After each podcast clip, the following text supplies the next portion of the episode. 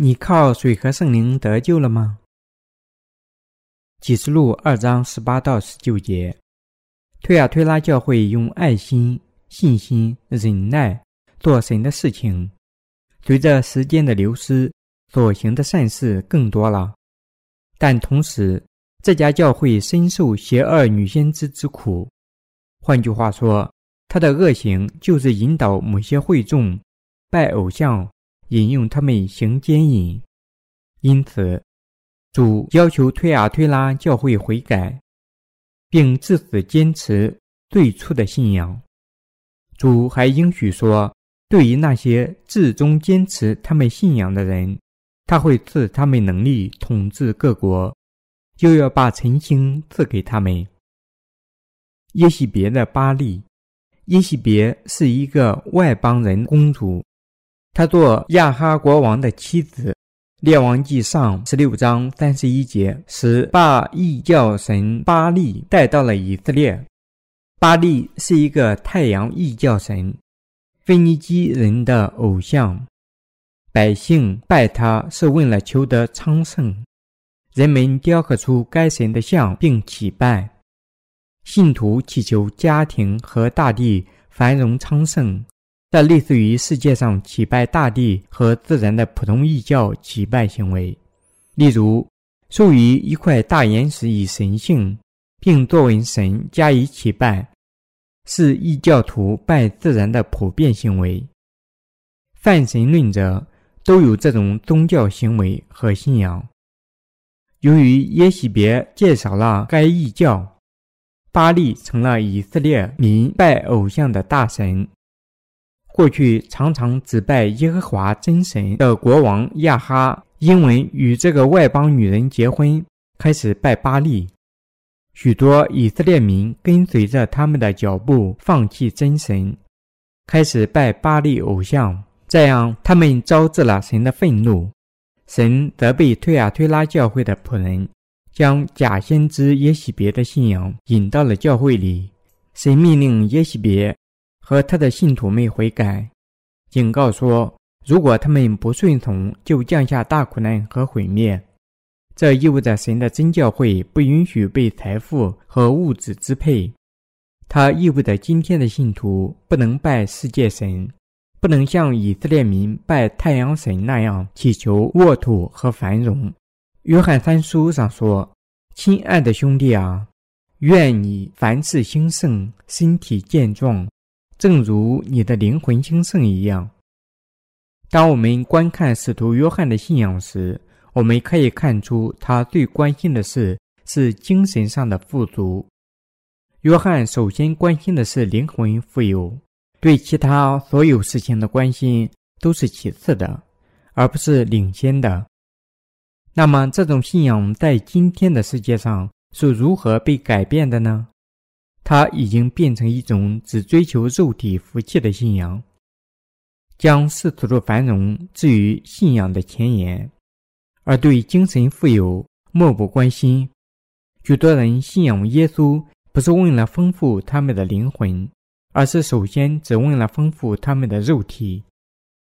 在我们周围有各种宗教礼拜，就像毒品一样有害。声称财富和健康会赐予信徒作为祈祷的回报，也许别拜巴利就是其中的一种。许多人顺从这类礼拜，只求自己肉体上的富足和肥沃。在今天重生的教会里，有些人可能会迎合耶喜别的信仰，以便扩大会众。但是，这种逻辑类似在神的殿里拜偶像。耶喜别不仅将异教神巴利带到了以色列，甚至还带进了耶和华的殿。这种信仰追求肉体的富足和世俗的收获，同时全然不知在耶稣里的赎罪。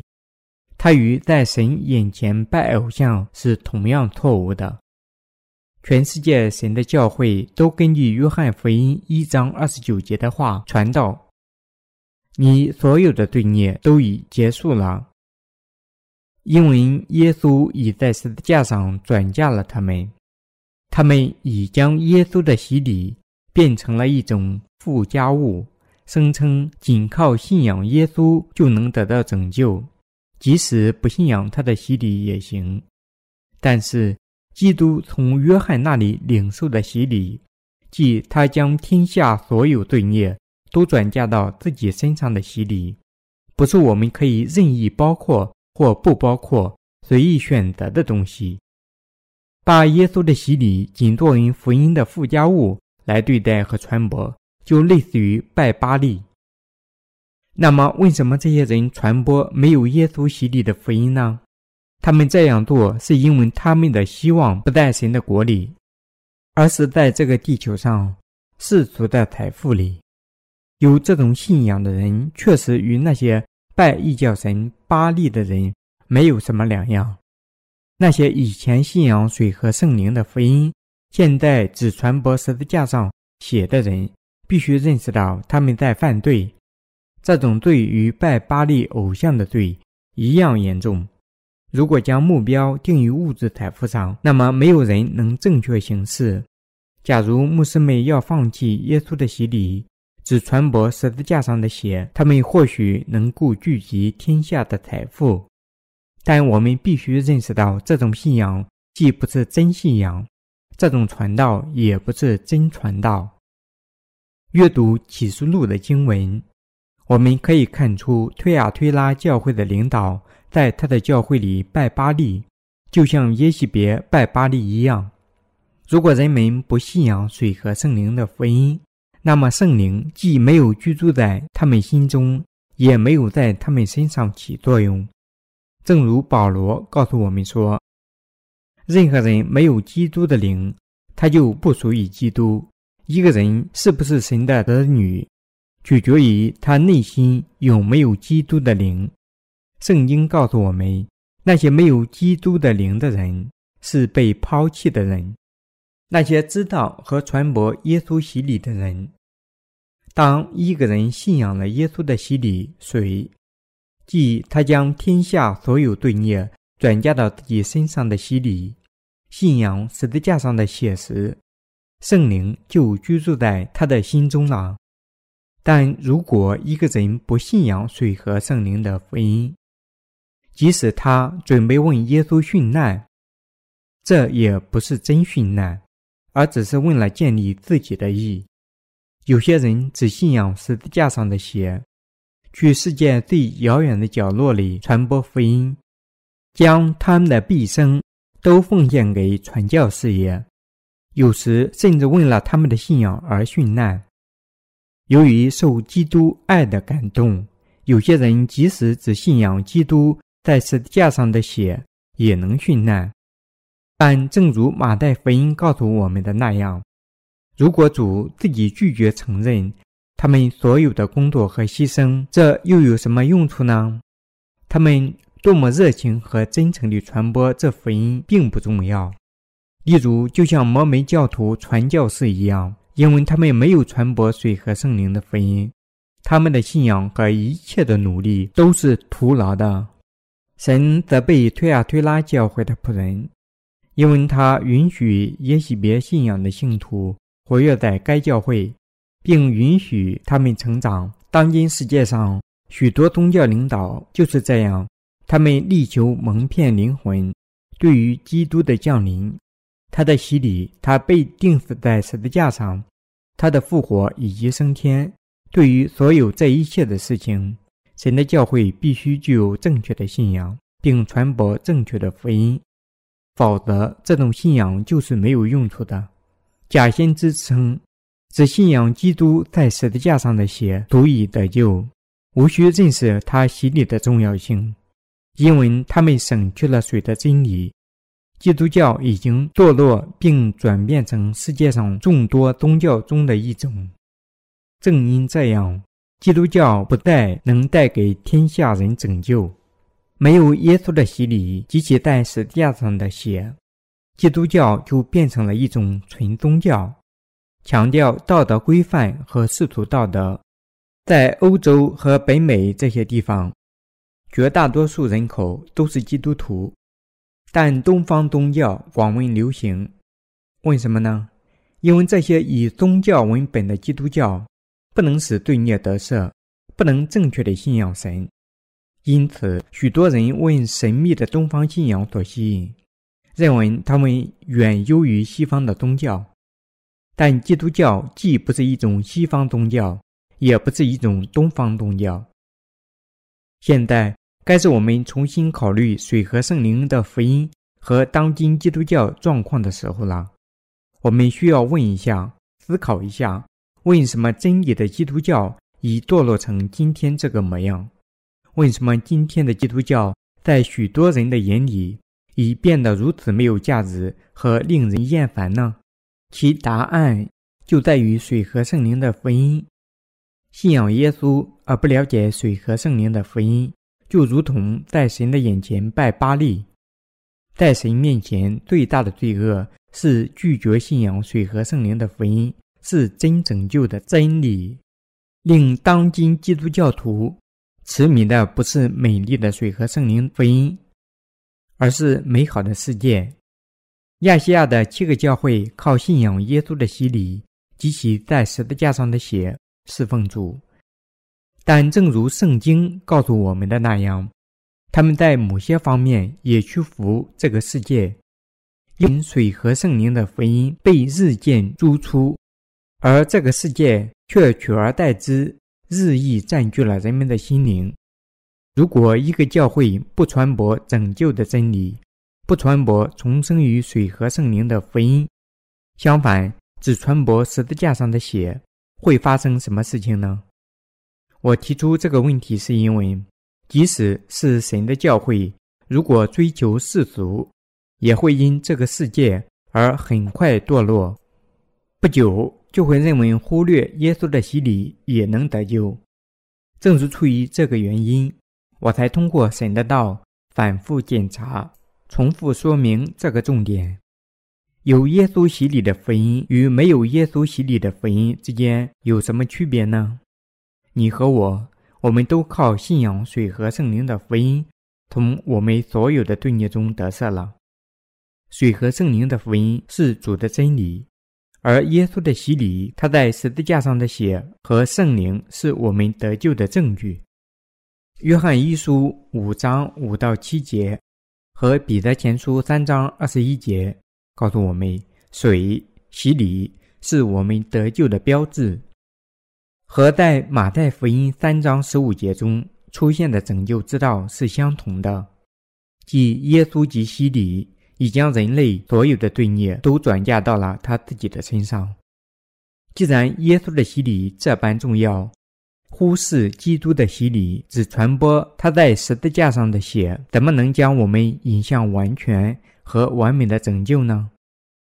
从罪孽中得救的人，必须靠信仰这道画上一条明确的拯救线。他们必须。反复提醒自己，让这条线变得越来越清楚。如果一个人不能为自己的拯救画上这条明确的分界线，那只能意味着这个人还没有得救。假如认为我们从罪孽中的得救是我们信仰的高级阶段，那是错误的。从罪孽中得救不是精神确认阶段，而是信仰确认阶段。是把我们的信仰之屋建立在磐石上最重要的步骤。另外，我们不应将拯救问题看成是不同宗派的学术立场问题。各教派之间的教义不尽相同，但圣经的真理，即耶稣及洗礼将我们所有的罪孽都转嫁到他自己身上的真理，没有信仰的变化。就是出于这个原因，我们在传播水和圣灵的福音时，不能忽视耶稣洗礼的重要性。我们不能省略基督的洗礼，而只传播耶稣作为神的羔羊转嫁天下罪孽，或只传播人们仅靠信仰十字架上的血就能得救。我们必须既信仰耶稣基督的洗礼，又信仰他在十字架上的血。以领受罪蒙得赦，仅靠信仰基督在十字架上的血，而不同时信仰他的洗礼，一个人怎能让自己全部的罪孽消失呢？当人们只信仰十字架上的血时，他们良心上的罪孽也会消失吗？当然不能。通过圣经，耶稣见证了神的意，我们的罪孽以及对我们罪孽的审判。我们必须拥有真信仰，就是相信耶稣见证的真知识。我说真知识是什么意思呢？我的意思是要明确理解我们什么罪孽会受到神的审判，什么是他的意，什么信仰将在神面前受到审判。只有知道这些知识，才能从我们的真知识中喷发出真信仰。如果我们在传播福音中省去了耶稣的洗礼或者十字架上的血，那么我们传播的就不是水和圣灵的福音。如果我们以人类的眼光看待神的真理，并传播仅靠信仰耶稣每个人就无罪了的话，那么那些传播或者听到的人将全部都仍是罪人。我们是否传播耶稣的洗礼，对于拯救灵魂是至关重要的。当我们观看使徒们的信仰时，发现他们不仅仅传播十字架上的血，他们全部既相信耶稣的洗礼，又相信十字架上的血作为一项拯救工作。如果争辩耶稣在十字架上照顾了我们所有的罪孽。而不相信他以首先及洗礼将这些罪孽转嫁到他自己身上，这种观点不但没有圣经基础，不符合逻辑的人文推理，而且也不符合水和圣灵福音的真理。那些信仰这种半桶水福音的人，不能从他们的罪孽中得赦。福音传教士的工作，从圣经上讲，精神没人。就是那些传播水和圣灵的人，精神拯救的媒人，必须在主和他的新娘之间调停。他们必须做的第一件事情是向罪人们传播主以问他们所做的一切。他们必须教导罪人们说：耶稣受洗已将他们的罪孽转嫁到自己的身上，他已在十字架上为这些罪孽接受了审判。他们还必须正确的洞悉新娘妹是否信仰这点。当新娘妹确实相信了，媒人的角色就完成了。为了做到这一点，重要的是媒人要向新娘解释谁是新郎。新郎问新娘妹做了什么事，使新娘妹容易理解他。当新娘心里认识到新郎问他们做了什么事时，那么，媒人必须教导他们说：“新郎以及水和血转嫁了他们所有的罪孽。”当新娘因此接纳了新郎问他们做的事情时，那么他们就成为并被称为基督的新娘。那些成为耶稣基督新娘的人，必须认识到是新郎用水和圣灵福音的赎金买来他们的。他们必须认识到，为了使自己归于耶稣，新郎以及水和血清洗了他们一切的罪孽，使他们洁白如雪，并接受他们为他的新娘。只有那时，新娘才会永远的尊敬和承认新郎。那些领受罪孽赦免的人，就是义人，义人是无罪的。无罪的人就是耶稣基督的新娘。当新娘有了这种信仰时，他们就能与新郎结婚，新郎也能将他们拥入自己的怀抱里。因此，只有在精神媒人用真理的道准备好新娘之后，他们才能成功地安排好婚礼。要获得成功，精神拯救的媒人。必须知道新郎想要什么样的新娘。我们的新郎耶稣没有罪，他是圣洁的，所以耶稣希望无罪的新娘也没有瑕疵。正因这样，没人利用新郎的工作去洁净和装饰新娘。装饰新娘，意味着只有靠新郎成就的水和圣灵的福音，完全地清洗了他们的罪孽之后，他们才能被带给新郎。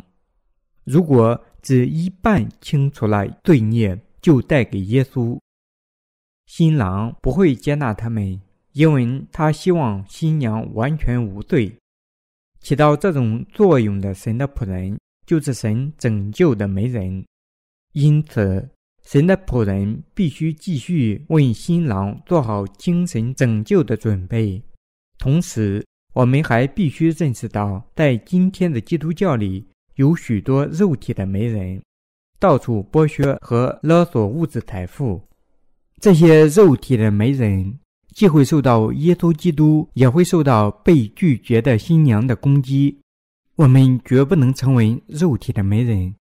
深入了解撒旦，即使是神的仆人和子民，也有许多人不能认识到撒旦诡计的深度。换句话说，许多人不能认识到撒旦是多么费尽心机使我们失误啊！大多神的仆人不能认识到撒旦是如何改变和孵化水和圣灵福音的，他是如何将信徒骗入自己错误信仰的。结果，许多耶稣里的信徒因为堕落的福音，而不是水和圣灵的真福音，他们的灵魂违背了神的旨意，也被毁灭了。神告诉我们，不可信耶西别的教义。稳定地相信和传播水和圣灵的福音，直到我返回。我会赐你统治各国的能力。但神告诫我们，他会把那些深受耶洗别信仰蒙骗的人抛入苦难之中，并再次用火炼他们。当基督返回的时间到来时，我们会看到那些只信仰耶稣的血、传播拯救的人会背叛他们的信仰。这些人喜欢吹嘘他们的信仰，始终觉得自己的信仰比别人的信仰优越。但谁能区分和区别出他们的信仰和那些相信水和圣灵福音者的信仰？那得胜又遵守我命令到底的，我要赐给他权柄，制服列国。他必用铁杖辖管，辖管原文是木，他们。将他们如同教父的瓦器打得粉碎，像我从我父领受的权柄一样。当主返回到这个地球上时，许多基督徒虽然没有重生，也必定会遇见主，因为他们不相信水和圣灵的福音。他们遇见主时心里有罪，但相比较那些因信仰水和圣灵的福音罪孽得赦的人。会因主的来临而改变形象，并与主一同统治世界。正如这里所说，主和他子民的能力就如同铁杖的能力一样，能粉碎教父的瓦器一样。神肯定会把统治各国的能力赐予那些至终捍卫对水和圣灵福音信仰的人。我们的主告诉我们，这种能力与他从父那里接受到的能力是相同的。我们必须战斗和战胜像耶喜别和巴莱那样的假先知，使我们能用主赐予的能力统治各国。明确的真理拯救。为了拯救罪人，我们的主降临到这个世界，将人类所有的罪孽都转嫁到了他自己的身上。他必须接受约翰的实洗，因为主受洗转嫁了我们的罪孽。他将这些罪孽背负到了十字架上，在十字架上死亡，并从死亡中复活。他为我们做了义事，因为他不忍看到人类继续犯罪，并因罪而挣扎。水和圣灵的福音是让你从所有罪孽中得赦的真理。我们的主成了所有信仰水和圣灵福音人的救世主，因为主已接受约翰的洗礼，他能为约翰福音一章二十九节和约翰福音十九章三十节中的见证结出果子。看呐，神的羔羊，除去世人罪孽的，成了。那些因神的道而深信赎罪的人，对他有强烈的信仰，因为他们知道耶稣及他的洗礼。照顾了他所有的罪孽。我们必须真诚地检查自己的心，因为如果我们不信仰水和圣灵的福音，我们的罪孽注定要继续留在心中。当我们仔细看一下那些忽视耶稣洗礼而只信仰他在十字架上写的人的心，我们发现罪在他们心中是不容置否的。我们必须特别注意耶稣接受慈禧约翰的洗礼，更加强烈的信仰他，因为我们既不能增加神的道，也不能减去神的道。我们必须全部战胜错误的福音。因为这些错误的福音能破坏相信水和圣灵福音人的信仰。耶稣亲自告诉我们说：“你们要谨慎，防备法利赛人和撒都该人的教。这里的教不是指用于造酒或做面包的那种发酵剂，而是指没有耶稣洗礼的福音。我们必须知道和信仰耶稣以及他的洗礼，将天下的罪孽。”都转嫁到了他自己的身上，他被钉死在十字架上，并从死亡中复活，成了我们真正的救世主。在耶稣方面，他及约翰的洗礼担当了天下所有的罪孽，用十字架上的血使一切罪孽都消失了。在人类方面，因为他们不相信耶稣从约翰那里接受的洗礼，他们的罪孽只能继续存在。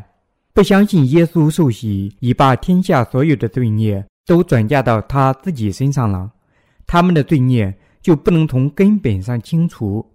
水和圣灵的福音就是能力的福音。